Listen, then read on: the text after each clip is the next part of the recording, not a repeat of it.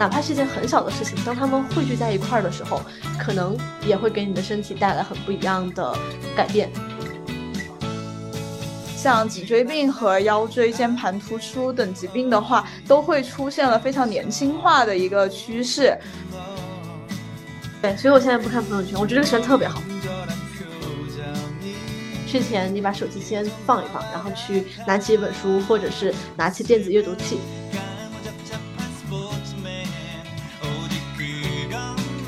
但是不管怎么样，不管哪种运动，我觉得动起来就是好的。对。也许它很大的一个意义就是在于让我觉得一天开始了。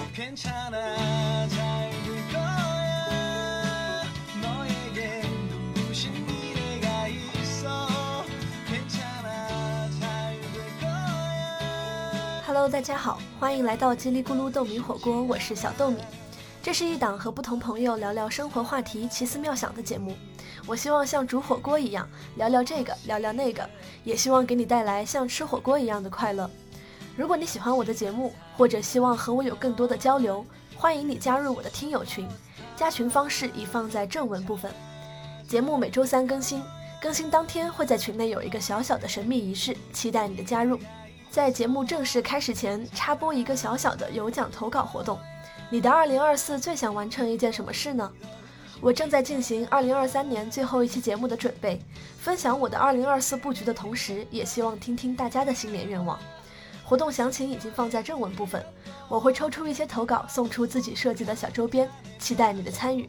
本期节目同样期待你的评论互动，欢迎你在评论区分享一个你坚持了很久的健康小习惯，让我们一起变得越来越健康，拥有更好的生活。本期的节目呢，我们要来聊一聊养生的话题。那么我相信养生也是一个跟我们每个人都息息相关，而且现在的人都非常非常关注的这么一个命题。然后我请到了我的医学生朋友毛尖。嗯，Hello，大家好，我是毛尖，目前呢是一名医学研究生，专业是麻醉学。那么为什么想去在最近聊这个养生的话题？其实是因为我开始了一个新的小小的养生的尝试，就是打八段锦。也不知道就是听众朋友们有没有在尝试这个的？因为好像前段时间还蛮火的这个事情，但我还没有坚持多久，我只坚持了半个多月吧。就是感觉我们现在好像特别的容易去追求很多这种，当然也不知道有没有用，也许也有用，但是。就我们其实不太懂原理，但是我们就会去各种搜寻这种养生的方式，或者是一些养生的习惯，然后让自己去尝试。所以就还蛮想去跟可能比较专业的朋友来聊一聊，可能真正那些我们需要去注意的一些健康问题吧。嗯，其实八段锦这个东西也是我们大学本科期间就是有学过的。当时也是会觉得，嗯，也是一个蛮有意思的事情，也是一个就是之前从来没有接触过的事情。但是像说到养生这个话题，我是真的有发现，现在的年轻人越来越多的，就开始用上了老老爸爸那一辈的保温杯 啊，真的，反正就是我们很注重养生。哎，但是像你们，你学西医，你们本科也会学八段锦吗？会啊，就是他会教你们原理吗？他不会去教你原理，他就是作为一个就是体育课，你知道吗？啊，会教你一些什么断式的那种啊，对，还挺神奇的。我没有想到，就是学西医也也要去让你们学这个，因为因为你看你学了，其实你也不知道它的原理，对吧？是我当然我是不知道的，我们只是就是体育课去练这个东西。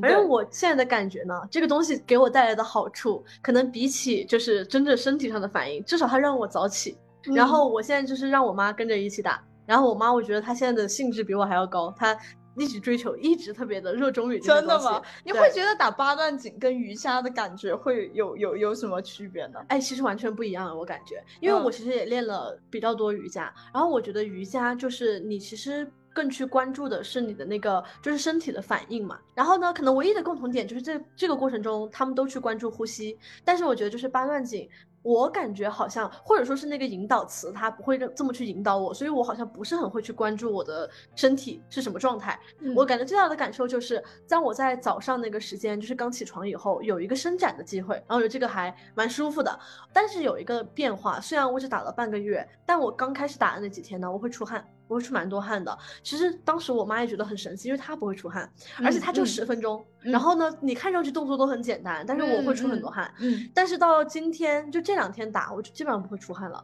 很神奇，我也觉得很神奇。就是我也不知道是说是不是有一个什么排毒的那个在，还是说我适应了，因为它毕竟是需要呃，比如说扎马步。嗯，就你会有点费力，还是说我是因为我适应了这个过程，那个东西对我来说不算费力，我就不出汗了，就是咱也不知道，但是就是先去尝试嘛，我就觉得先坚持一段时间看看。我看到网上那些功效都好神奇，什么，然后你的什么肠胃也变好，哎，但说到肠胃变好，我不知道有一个有没有道理，这个其实之前我做瑜伽的时候也有，就是说扭转性的动作，就是蠕动加强那个就是肠胃的蠕动会对脾胃好，但我不知道是不是这个原理。然后这个里面其实它也有，就是专门有一个招式。是是那个单边的去举伸手，嗯，然后就说那个动作是健脾胃的，然后我就觉得，哎，这个跟之前瑜伽里面我接受的理念是一致的，就是这种扭转性啊，然后调动你的单边的这种伸展的，是对肠胃有好处，但我也不知道是不是真的。我不能说他这个姿势到底与就是健脾胃有没有就是有没有益处吧，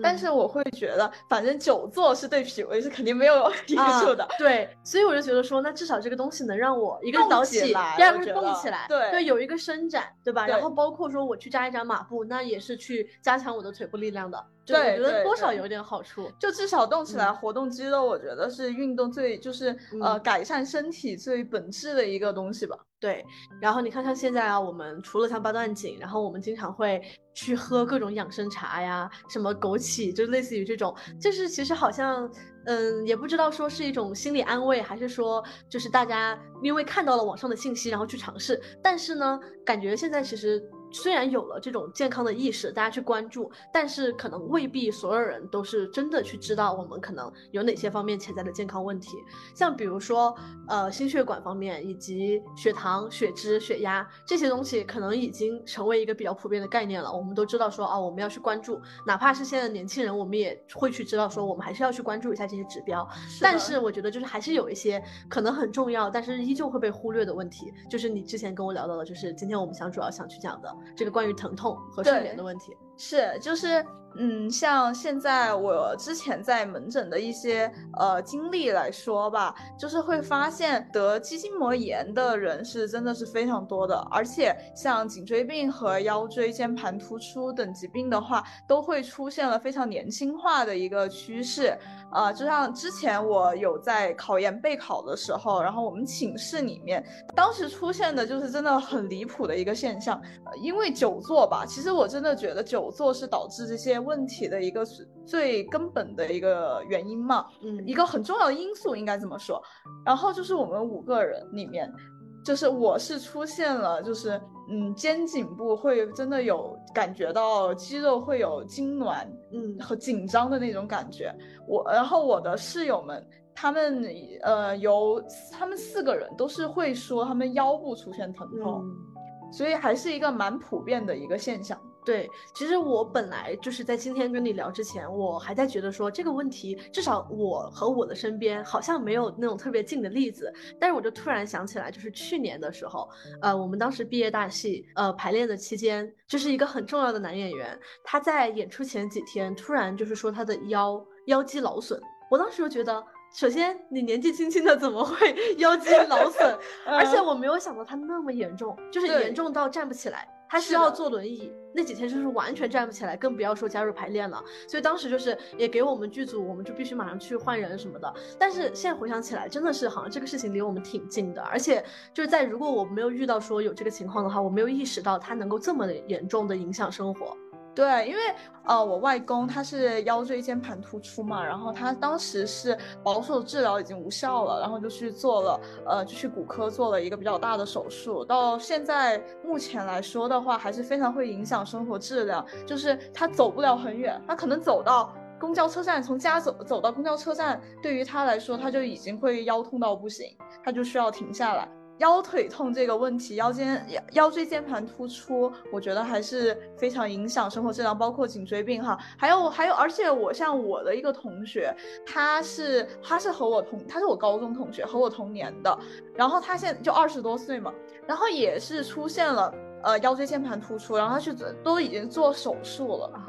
就是还因为这个可能就是影响，就是他可能要嗯休学了一段时间或怎么样的。嗯，对，所以其实就是这个问题，它真的其实蛮严重的，而且离我们已经很近了。但是我感觉，就至少我自己都去反思，我至少之前没有太把这个东西当回事儿，我没有觉得说这个是，就比起我会去关注一下我的血糖，可能就是我觉得啊，我吃东西要控制，然后我我都不会去想这方面的问题。所以我觉得就是这一个点。还蛮希望能够去，能够给大家一些警醒吧，就是可能不管你是处于二十岁、三十岁，还或者是年纪更大大的阶段，都需要去关注一下这个问题，因为现在真的年轻化很严重。对，因为现在主要是要不然就是坐办公室，你就长时间的久坐，然后要对着电脑，然后要作为学生的话，就是你要写很多东西，就写字，对，然后也是长时间的，就是勾着头坐着。像我们当时学习过的，如果说是以你站立位的腰椎承受的压力是百分之一百来说的话，平完全平躺的时候，腰椎承受的压力是最小的。就是前倾位坐着或者这种情况下在负重物物的话。你的腰椎承受的压力是最大的，甚甚甚至可能会超过很多，就是比你站立位的时候。所以我觉得，就是呃久坐这个问题，再加上现在我觉得又没有办法，你你完全没有办法去避免这个事情，不管是你在工作还是学习，你都是需要长时间久坐的。就是每一次上门诊的时候，都一定会跟就是有这方面困扰的。嗯，患者来访来说，就说啊，一定要注意去，不要低着头玩手机，不要长时间的久坐，因为你不解除这些问题的话，你的慢性疼痛是没有办法得到解决的。对，因为它的因一直在那儿，你的果是解决不了的嘛。对，就是我觉得这个真的是需要引起重视，因为就像我们说的，它。疼痛这个问题真的会非常非常大的影响到你的生活质量，可能只是因为你现在还没有经历这个疼痛，但是如果等你已经开始经历这个疼痛了，就已经来不及了，就说明那个疼痛其实已经很严重了，就说明你的肌肉各方面的那个问题其实已经很严重了。其实说到久坐，我觉得就是大家其实我们都知道久坐不好，对，但是呢，有时候也会，也许大家也需要转变一个思路，就是我们知道久坐会给我们带来啊什么心血管方面其实都不好，但是你就可以就想嘛，那你最直接的其实就是你的疼痛。我们可能都会有这种感受，如果你真的久坐一整天都没有动的话，你的从腰。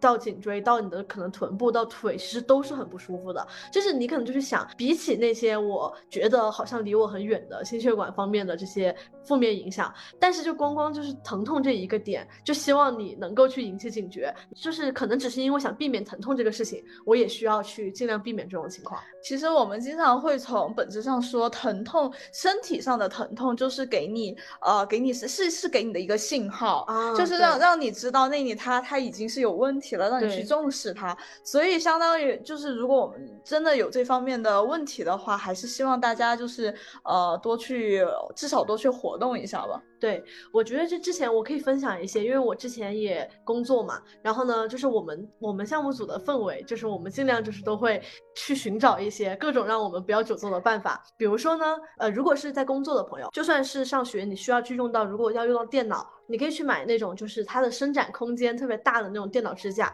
就那种支架的话，它就是你可以举起来，就是让它很高的角度。如果你还是有一定要去完成的工作的话，你其实也可以站着去做一部分，就是你可以转换一下嘛，就是坐一会儿，然后站一会儿。所以我们当时我们整个办公室就是互相提醒，就是比如说如果我站起来了，或者我可能只是要出去接个水，然后我就会去敲打每个人一下，都起来站一站，都起来站一站，这样子。就是大家也可以去，呃，有一些小方法，就去逼着自己去养成这样一个习惯吧。包括说，我其实，在大学的时候学习的时候，我会怎么办呢？当然，就是如果你的强度可能真的很大，也许你不一定能够参考。但是我当时就是会，一个其实也是想为了保证自己的喝水量嘛，所以我就会去用小一点的水杯，这样子你就会需要经常起来去接水。而且呢，你喝水喝多了，你就会经常需要上厕所，所以我就会，比如说经常时不时的就是去起来把水接掉，然后呢，顺便去上一个厕所，然后再回来。然后因为水杯很小，所以我可能很快又喝完了，然后我就又会去需要站起来。我觉得我们是需要一些这种对自己身体好一点的时间，就是也许你的任务是很重要，也许你的工作学习都很重要，但是呢，如果你想为了自己就是长期的健康状况，以及就是你当下的这个舒服，不要疼痛，我觉得还是需要给自己一些这种小小的这种时间去改善这种情况。哎，其实说到这里就也可以说一下，那如果你的工作和学习环境，那就是不允许你就是经常站起来。其实也可以有一些稍微动一动别的手段，对，你哪怕阶段。段性的动一动，或者是保持一个固定的习惯，也许有帮助。所以接下来我们可能去聊一些这方面。对，米字操，其实我也不知道米字操是什么，你就相当于是它米字操的话，就是拿你的下巴，然后就是写米字，就是实际上它就是写你写自己的名字也可以，它不管写什么字，就相当于你让它动。哎，其实是很有效，因为因为我们总说你要活动活动一下脖子，但是你就会觉得你做这个事情的时候，你如果不知道你有一个目的，或者说你不知道你活动是为了什么，你其实就不太想去。但你如果现在把它变成说，哎，你停下来去做一个米字，你就至少有一个支点嘛，就是你做事情你有一个支点，你就知道哦，我写一个米字。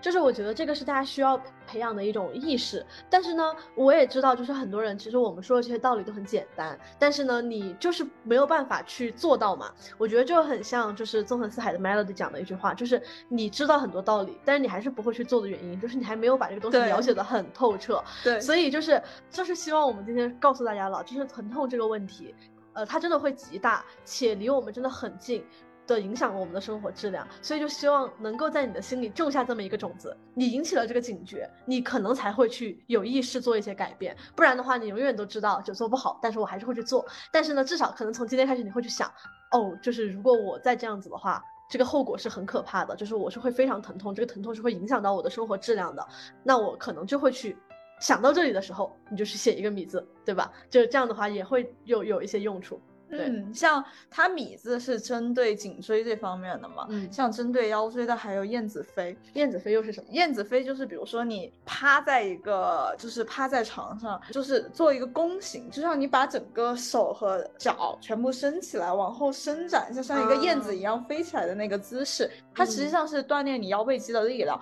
但是我我个人觉得哈，我觉得最最有效的还是游泳嘛，因为游泳你不管不光是锻炼就是肩颈腰背，你觉得你全身的对，而且游泳的话，我觉得也算也比这两样更有乐趣一点。就是你对我来说，我自己也是一个我觉得是在游泳中获获得很多收益的人。嗯。就是呃，我刚刚也说到，我上班的时候，我们当时因为已经就是因为在项目组里面，那大家的就是那个氛围可能比较自由一点，就是我我们能够那样子去这种互相提醒或者是一些比较有趣的小小休息。那我其实也有这种，就是我确实没有办法。改变我久坐的状态，就是我之前实习的时候，因为你还是实习生嘛，而且当时那个项目也不太一样，所以基本上确实会在办公室坐很久，而且当时选的电脑支架也不是很合适，所以导致我每天就是脖子都很酸痛。然后我当时就是觉得我一定要改变一下这个状态，因为我觉得已经开始有一点痛，觉得让我难受了，所以我当时就会每天晚上去做一个那种拉伸。其实我觉得其实道理都是一样的，就是像你刚刚说的燕子飞嘛，那其实也是去让你在床上，那那也是你结束了一天的工作，你去做的事情，它可能是一个弥补型的动作。对，所以就是大家可以去养成这种习惯。那像我当时就是我去选一个那种，它叫做睡前十分钟瑜伽，就是听上去它虽然是瑜伽，但它不是那种它不是那种传统的瑜伽，它更多的其实就是去拉伸，就是针对久坐进行的，因为它会从脖子，然后到腰，到臀腿，它都会去拉伸到。然后我当时一开始也会觉得每天晚上多这么一件事情很难，但是当我坚持个三五天，然后我发现我做完之后，我真的就不酸痛了，整个人非常的舒爽的能够去睡觉。就是这种时候，我觉得当你体会到这个快乐，就是我们给自己培养了这个内啡肽之后，你就会更容易坚持。所以我觉得，如果你有这种就是久坐的困扰，然后你确实。没有办法在你的学习和工作中去避免久坐的话，你可以去试着在晚上睡前做一下这种拉伸放松型的行为，然后你坚持个三五天，当你已经能感受到这种快乐和能够给你带来的这种舒服之后，你可能就会去形成了一个正反馈，对，你就形成了这个习惯了。我当时是这样子的，我当时是呃考研的时候嘛，然后也是需要长时间的久坐，就是学习了一天，然后到下每天下午的时候，我都会去。我都会去做那个帕梅拉啊，我做一每天，我几乎就是还是很挺频繁的，就一直都在做帕梅拉，也就是为了缓解这个比较紧张的这种情况嘛。嗯，但是不管怎么样，不管哪种运动，我觉得动起来就是好的。对，就是我们的身体它就是需要动的，就是你我们可以不用把运动这件事情想象的特别大，就是我平常没有时间，然后我就需要去找时间运动，所以我就会觉得很难。其实我们可能在你就算很忙的情况下，你哪怕留。出一点时间，让你的身体稍微活动一下，也是好的。是的，因为其实就是你要是想找借口的话，我觉得你现在的工作压力又比较大，我觉得不管怎么样，你都会觉得啊，我没有时间，我我上班已经这么累了，我为什么要给自己再找那么多事儿做呢？但是其实你要想想，就是。你如果把通勤，如果你通勤的距离你换成，比如说骑自行车，比如说，比如说，呃，就是走路这样子的话，我觉得也是一个很很好的一个选择嘛。对。然后，嗯，还有就是睡前，就是你像睡前拉伸，就像呃小豆米说的，睡前拉伸，我觉得也是一个，嗯，也不算会花费很多时间和很多精力，就是可以做到的事。其实只要五到十分钟，你可能只需要把你睡前玩手机的时间。匀五到十分钟给这些事情，然后它真的是会对你的身体，还有包括你整个人的精神状态，因为你如果一天都不动，其实我们的情绪各方面也好，可能都会受到很大的影响。那哪怕就是你拉伸了一下，然后你没有那么酸痛了，你整个人更舒服了，你的心情也会更好。是的，呃，那么另外一个就是我们发现现在的年轻人面对的一个很大的问题，其实就是睡眠的问题。因为不管是我们的身体，还是我们呃玩手机的一些习惯，还是说我们的情绪、压力、焦虑等等带来的，都对我们的睡眠问题其实造成了很大的影响。其实是这样的，就是我觉得现在，嗯，真的是越来越年轻化了。以前感觉失眠是一个可能，呃，到我祖祖那个年纪的人才会发生的一个问题。但是我后来会发现，现在我感觉我的同龄人，甚至比我还年轻几岁的。同学也会出现这样的问题，嗯，失眠吧，我觉得可能更大的是在这个时代背景下吧。我觉得整个现在的这个大环境下，还是比较整个一个比较焦虑的一个状态。对，那就像我说的，可能有很多方面的原因，就最直接的。那就是睡前你就是要去玩手机，然后我们很多时候也不是说失眠，是我想睡睡不着嘛。那有时候你刷手机，然后你刷视频，刷着刷着你你就晚睡了，然后你的睡眠时间就不足，这个也是一方面。那另一方面就是我们的这种压力和焦虑带来的，你就是无法入睡的这种情况。对，所以就是其实我觉得就是对于失眠这个问题来说，如果你的程度并不是严重到可能一定需要靠药物来解决，也许有一些就是你现在就可以做起的办法。比如说，你睡前的半个小时不要让自己看手机。嗯，其实是这样的，就是呃，我们在门诊的话也会遇到很多的患者，他来开安眠药，他一边呢吃着安眠药，一边又又非常的担心自己会不会对这个东西成瘾。其实我自己的想，我自己的看法是这样的，吃安眠药的副作用很很多时候可能并带给你身体的伤害没有失眠本身更重，就是。因为是大家都说嘛，是药三分毒，包括一些止痛药，就是大家都会想的，它的副作用，它有没有成瘾啊？它会不会，它会不会这样，会不会那样啊？这样的问题。但实际上，它如，嗯，比如说失眠本身就会导对你整个人的内分泌就会导致紊乱嘛。我觉得如果要这样，嗯，这种情况的话，就是应该是根据每个人不同的情况来，还是说去，嗯，听从一个医生的考量。如果医生给你开了这个药，那就证明你你你从这个药中还是益处能大于弊的。对，就是你的症状确实已经到了需要靠药物去治疗的这个，嗯，对，这个其实就是我也有很大的感受，就是说到止痛药这个问题嘛，那我们每次就是月经的时候都会吃止痛药，反正我会这样，因为我就是会痛经，就是很以前或者说是一些比较传统的观念也会觉得吃止痛药会成瘾，会有副作用，然后或者说是啊你就一个痛经你也要吃止痛药，这个真的是一个我觉得很不对的观念，这真的是对女性的 PUA，我觉得，对，就是。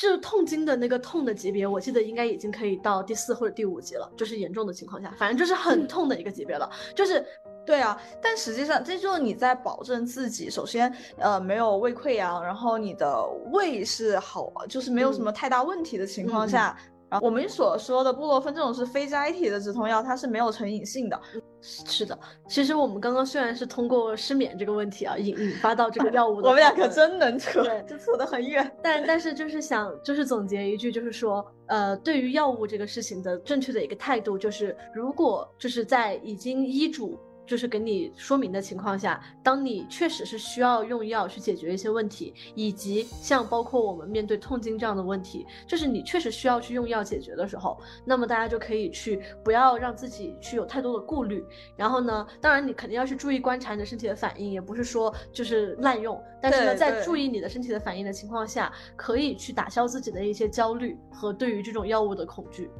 那么就是说完，就是可能疼痛和睡眠，我们这两个比较想去跟大家分享，或者说去引起大家的一些警醒的问题。其实很想去聊一聊，就是现在所有的人都在很关注养生这个事情背后的一个心态啊。因为有一个很神奇的现象，就是可能我们现在会发现，我们这一代人甚至会比我们父母这一代人更注重养生，更去到处学一些养生的知识。你比如像八段锦，那就是我带着我妈开始打的。那么像他们这一代人，按理说已经步入一个可能更需要。去注重身体的一个年纪，对，但是反而我们这一代人，大家都年纪轻轻的，但是非常注重这个事情。我们觉得这个背后的心理和这个现象其实也很有意思，可以去聊一聊。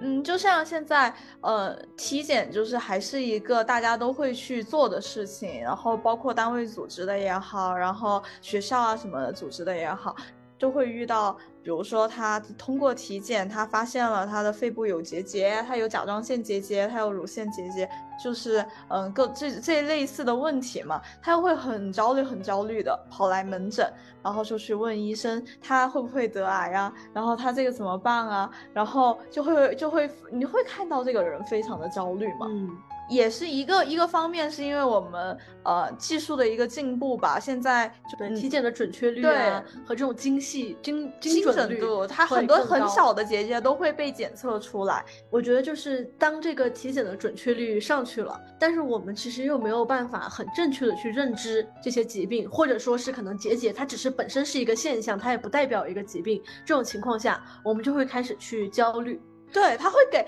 带来很多额外的一个负心理负担。对，就是我觉得体检的准确率的上去，包括我们对于健康意识的注重，它本身是一个好事情。就是像我们现在年轻人也开始有意识的会去知道说，哪怕我才二十多岁，但是我也可能需要去监测我的血压、血糖、血脂，就是这个是一个很好的现象，而且。确实，因为这些病也在年轻化，所以我们就会说我们要更早的去关注。但是呢，很多时候又是因为我们其实科学的认知是不足的，我们看到了那个体检的结果，我们就会开始去焦虑，但是我们又没有办法，就是靠自己去找到一个正确的。解决的办法，对，所以就是，嗯，在这种情况下，我觉得它可能是一个我们为什么现在开始会去越来越注重养生这么的一个非常重要的原因，其实是在于技术的进步和大家意识的提高了，就这个事情本身是有益的。那大家如果每个人都能有这样的健康意识，就像我们之前说到的那这些疼痛问题啊，但它是建立在一个科学的认知上的，就是我感觉现在大部分人其实是。其实没有去建立一个科学的认知，我们也没有一个去学习的习惯。其实就是你通过碎片化的获得了信息，我大概好像知道哦，这个方面好像很严重，然后我要去关注。然后我再看到自己的体检报告上又有一个确实有一点不太正常的指标，我又去碎片化的搜寻信息，然后让自己焦虑，让自己觉得哇，我是不是得了很严重的病？就像很多年前流行的百度看病，其实现在无非是变了一种形式。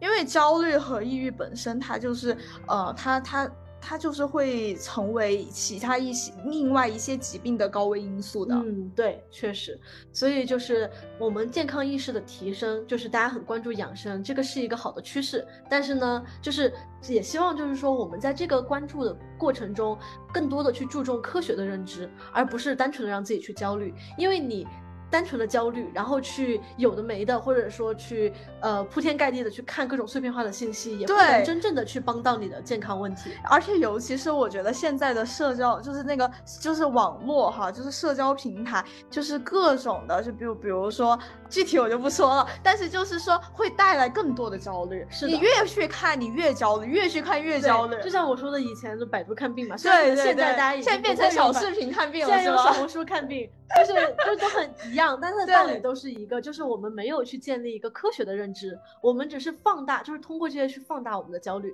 但是事实上呢，你就算真的有了疾病，或者就真的有了健康问题，这些东西也帮不了你，你还是需要去通过专业的渠道来解决。就前两天刚好听了一个播客，我觉得还特别挺有意思，就是那个知性小酒馆，然后请到野大来做客的那一期，因为当时就是在分享了，就是野大他呃发现了自己的血脂比较高，而且血脂还是高。高到了已经接近那个危险值的这个情况下。然后呢，医生其实就给他开了那个降血脂的药，但就跟他说，这个药其实基本上就是你要终身服药了。对，像我们高血压嘛，你你基本上就是要终身靠药去去呃控制这个水平。当时他其实做的一件事情，我觉得就非常的对，就是而且他也很成功，他没有去很焦虑。很多人可能都会焦虑，觉得这是一个很大的打击。他才三十多岁就要开始去终身的服药，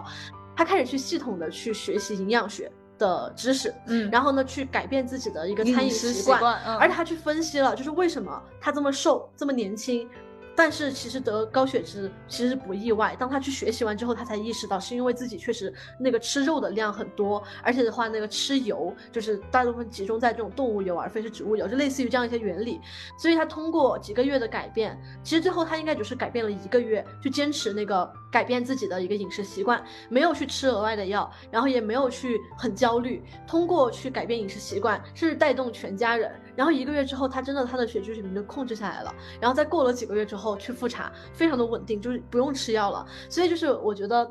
这个是一个我觉得特别激发我的，就是那个特别 inspire 我的一个例子，因为就是我们其实真的是需要去建立科学的认知的，在这种碎片化获取信息的时代，我觉得这个碎片化的信息和社交媒体其实还蛮影响我们的健康状况的，就是这么看来。对，其实这个点说完，就是说我们为什么现在开始注重养生啊？还有一个方面，我觉得其实也很有意思，就是这个也是我自己想到的，就是因为我们现在不得不有很多去伤害身体的行为。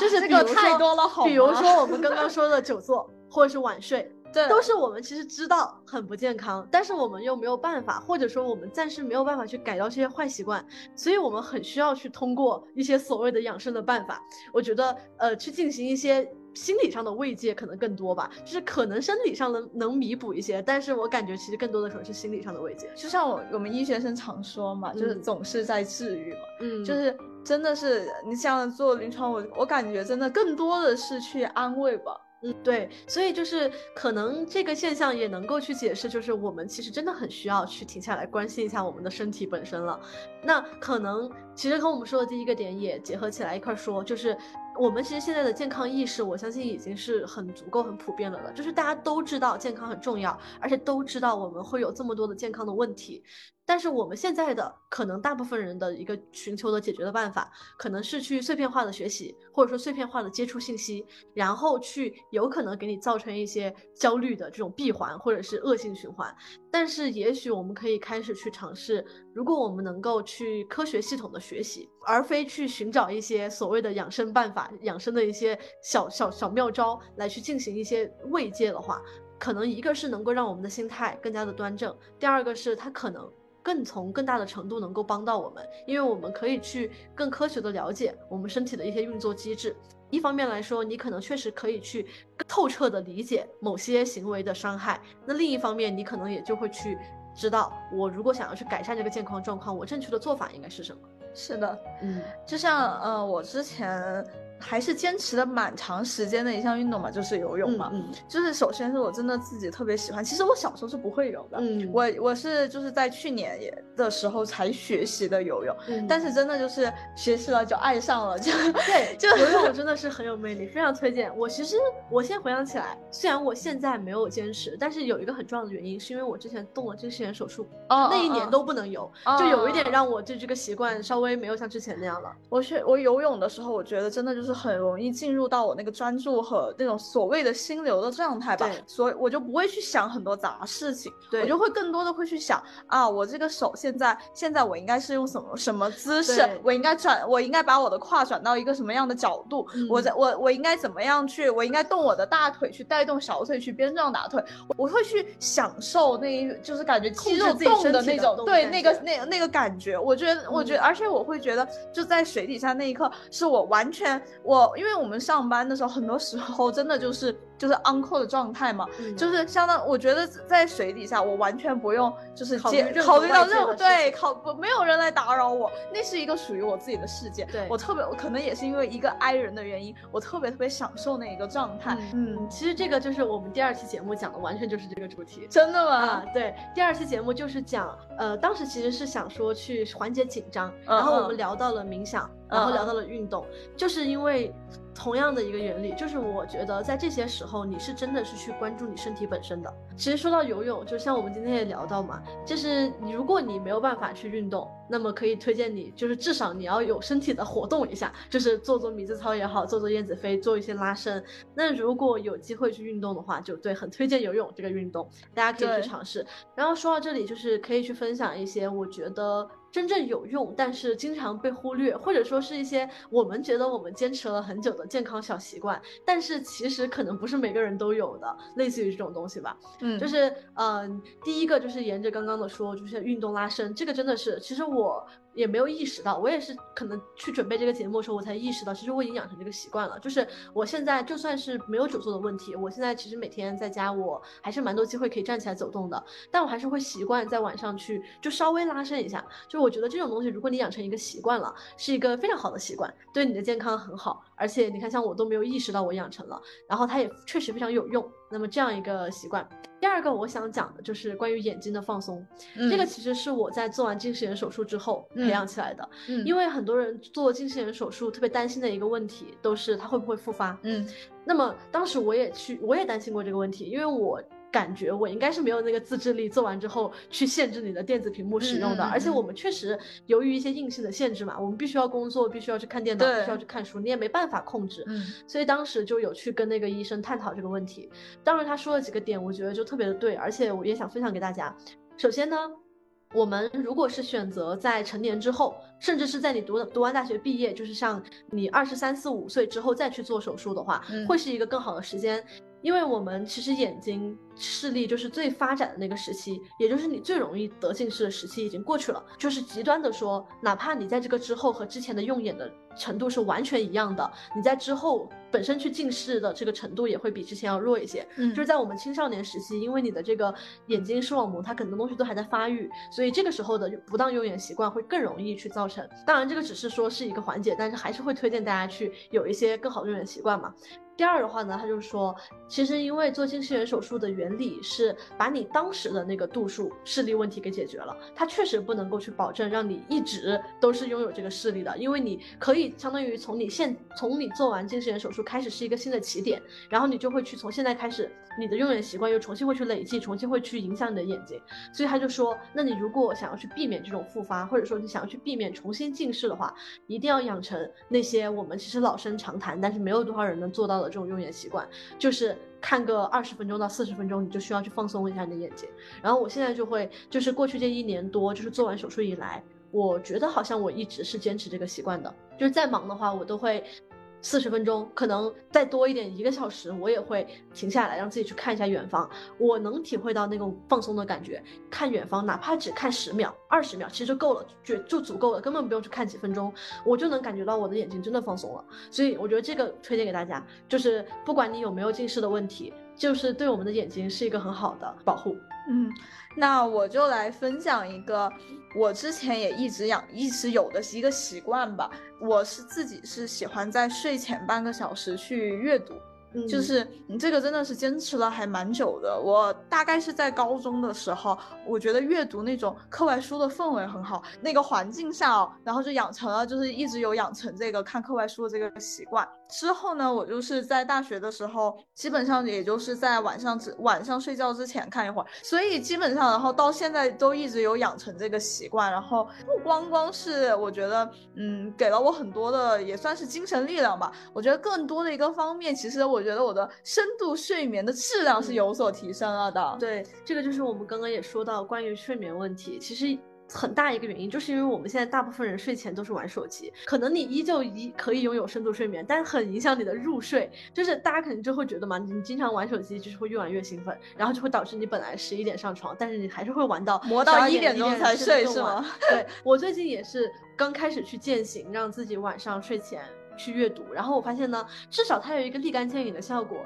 就是它真的能够让我很困，然后我就可以马上去睡。因为你像我们可能很多人，如果你还没有去恢复你的专注长时间阅读的习惯，那你刚开始阅读的时候就是会呃比较容易困，那这也是一个效果嘛。所以就是那这个习惯就是睡前把你的玩手机变成阅读，或者是听播客都可以，但是呢就可以先慢慢的一点点的改掉嘛。那这个习惯我相信也是可能很多人其实一直很想改了，但是可能没有去做到的事情。但是呢，可能从今天开始你就可以去试一下，至少今天晚上睡前你把手机先放一放，然后去拿起一本书，或者是拿起电子阅读器。其实真的你是呃，就是尝试，你尝试了三五次，你感觉你吃尝到了那个甜头，你就会就就会形成一种习惯，就像你就会变得像你每天觉得啊刷牙洗脸就是一件你不用思考你都会去做做的事情，你就会觉得你到你你习惯了以后，你就会慢慢就会觉得，哎，今天我是不是有什么事情没有做，我要去做这些事情。对，这就是培养习惯，还有就是培养你在做这种需要专注力的事情的时候的培养内，给自己去制造内啡肽嘛。然后的话，还有一个小习惯，其实这个习惯我在之前一直以为是大家都有的，是之前和同学一起出去旅行，一起出去住，或者是和同事相处，我才发现不是所有人都有的，就是早起喝一杯水，就不知道这个习惯有没有，很想听一听大家的反馈啊，不知道大家有有多少人是有这个习惯的，就是早起是一定要喝一杯温开水的，我好像也说不出来它多好的效果，或者是多大的积极的健康意义，但是。就是养成了这个习惯，我感觉是我从记事以来就一直。其实我也是有这样的习惯的，就是我会觉得，哎，感觉感觉脑子就一下清醒了。我觉得喝了水以后，你脑子觉得啊，我今天该我应该起床了，我我应该开始我新的一天了。是的，而且我觉得这个事情。可能比起它背后真正的那种健康的意义，也许它很大的一个意义就是在于让我觉得一天开始了，嗯，会有这样一个仪式，而且会让我觉得我不是在浑浑噩噩的，我是有一些我每天都要干的事情的，就这种感觉。就像我前面的节目也有提到，我有自己一些很喜欢的 routine。就是这个，其实是我在第一期节目被我砍掉的部分。我现在可以提一下关于喝水，因为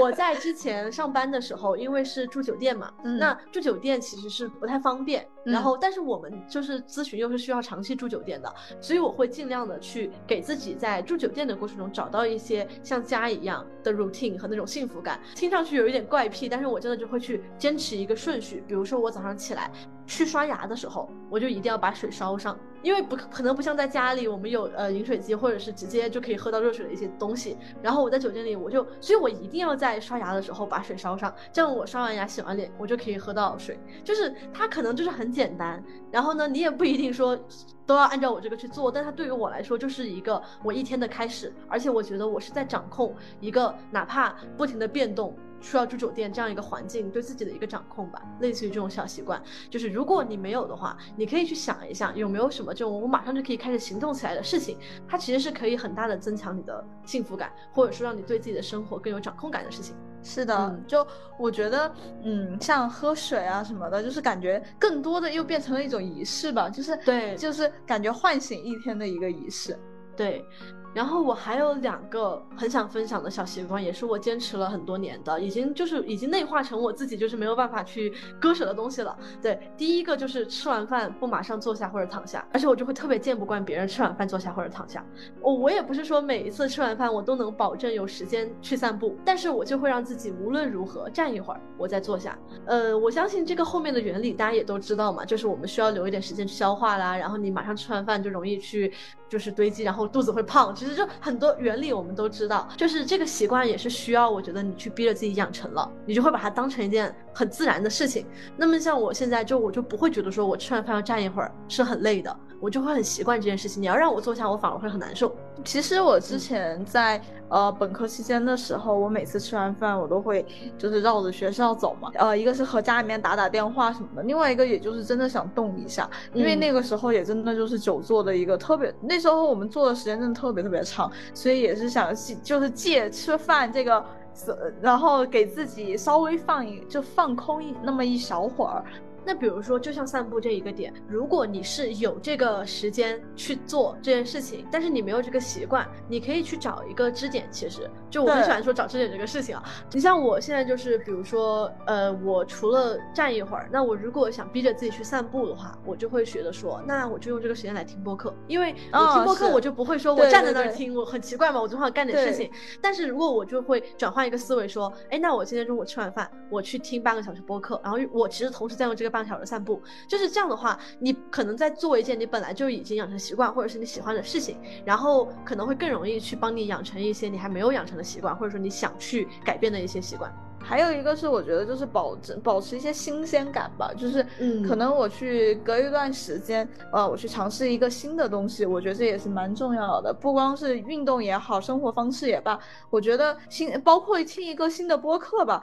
我觉得都是给生活中带一些带带去一些新鲜感，我觉得也是一个很重要的一个部分吧。对，也算是我的一个小小的养生小技巧。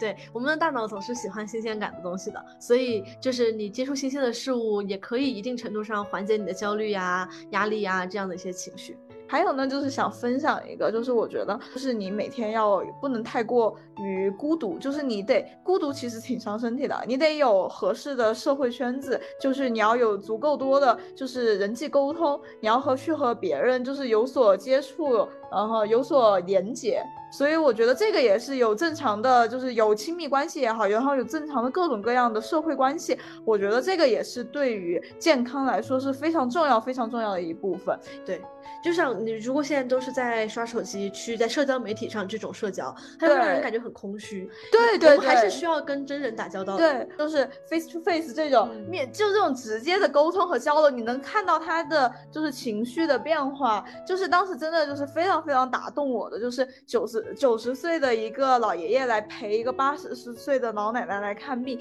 真的，我觉得那一刻的那种。那种情感，就是你真的是不用说话，你都能感受到那种爱，就是那种是非常非常打动人的。我更觉得这样很，就是直接的接触，直接的连接，比网络上的再多，我觉得会让我觉得，还是觉得现我我应该把更多的时间和更多的精力放在我们的现实生活中。我觉得网络世界带给我们的真的是，我觉得是现在目前而言真的是很焦虑的。就你要说朋友圈有多少是真实的呢？对，所以我现在不看朋友圈，我觉得这个时间特别好。啊，我一开始其实是因为工作太忙，就是刚工作的时候，我真的是忙到，那我觉得我有的一点时间，可能愿意去看点别的。然后到现在，我就是哪怕我空了，我也不会刷朋友圈，我直接是不看朋友圈的状态。当然，就是可能会你让你错过一些朋友的信息，或呃呃一些朋友的状态的更新。但是我一开始还会觉得这样会不会有点不好？但是最近我也释然了，因为如果是对我很重要的朋友，比如说像之前毛尖，他的动态我没有看到嘛，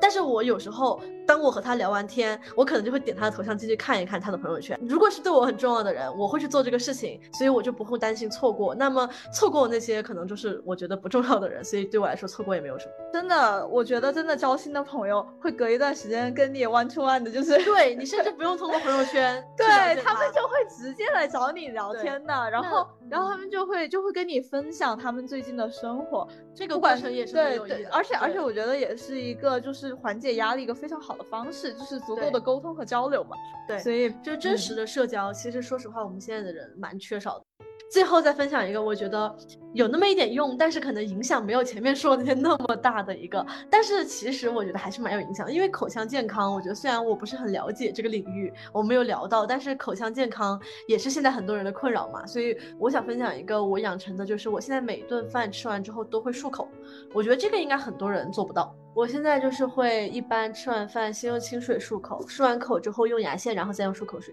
哦，嗯，但其实啊，我觉得，比如说像漱口这个事情，我是怎么养成的呢？也是因为之前去洗牙的时候，然后医生就说，其实比较推荐这个做法。然后我发现，其实尤其是以前的我，就是我认定这个事情，哎，它蛮好的，那我就很想去试一下，养成这个习惯，然后我就养成了。就好像以前的我们更容易去养成这种事情，也许现在由于更多的就是暴露在手机啊、社交媒体下面之后，我们可能更难去有这种专注力和这种。坚持力吧，对。但是比如说，你看，像这个和我就说的那个吃饭之后不马上坐下嘛，其实是匹配的。如果你吃完饭之后，你去漱一下口，然后用呃，哪怕只是就是一两分钟，那至少也可以让你是站那一两分钟。我感觉就是这种小事情，可能每一个小事，它好像对你的健康影响都不是很大。但是呢，当我们了解到这个事情对我们有这样的一个影响，而且我认定了它还蛮有好处，然后我我然后我决定去尝试，决定去养成这个习惯。当我汇聚了很多个小小的习惯，然后我的这一天其实就会变得很被我掌控，我就会感觉自己是比较健康，或者说自己是一个很能被自己掌控的一个健康。状态，我觉得就是大家现在这么关注养生这个事情，但是其实行动真正的行动可能不多，这跟我们很多事情的困境都一样。但是我就现在就很想让自己就回到之前养成漱口这个习惯的那个时候，我感觉那个时候的我接触到了一个东西，只要我认定它有用，我就会特别想去尝试它。所以我就觉得，那我们既然现在的年轻人都这么关注养生，但是如果一件事情你能够去坚持下去。哪怕是一件很小的事情，当他们汇聚在一块儿的时候，可能也会给你的身体带来很不一样的改变。而且它可能也会去改变你的一些心态吧。就像当时，我只是觉得游泳可以缓解我的一些肌肉疼痛，而且也是一个避免久坐的一个呃一个就是相当于一个生活方式，或者说是呃一项爱好一项爱好吧。但是呢，其实现在我就会真的是感受到它的益处，是我觉得我现在痛经比以前好很多很多。对，所以真的是就是你会有意想不到的惊喜，这是我之前没有意料到的一个事情。是的，就。这个就是我之前在听 Melody 的那个习惯的力量里面，他有提到，就是我们有一些习惯其实是叫做核心习惯，因为这些习惯它是能够产生一个涟漪效应的，一个是能够给你带来很多意想不到的惊喜，就是可能本来你是为了 A 这个原因去发展的这个习惯，但是这个习惯能够去改变你生活更多的领域。同时，这个习惯还会让你去，可能有了更好的自制力，有了更好的集中注意力，所以你能够去养成更多好的习惯。但当然，我们在培养一个习惯的时候，没有办法去知道这个会不会成为我的核心习惯。但是，我觉得任何的事情，哪怕它很小，就像我们每天喝水、漱口，然后阅读这样的事情，如果你坚持一段时间，它我觉得一定能够给你带来一些涟漪效应吧。如果我们每个人都可以做到把养生真正的落在实处，而不是停留在说一说或者是接收碎片化的信息上，那我相信我们的健康状态，包括我们对健康的一些心态和认知，都会有很大的不一样吧。最后就希望大家可以保持健康，保持开心，能有一个很好的生活方式吧。OK，那以上就是本期节目的全部内容，希望可以对你有帮助。如果你喜欢我的节目，或者希望和我有更多的交流，欢迎你加入我的听友群。那我们就下期再煮，拜拜。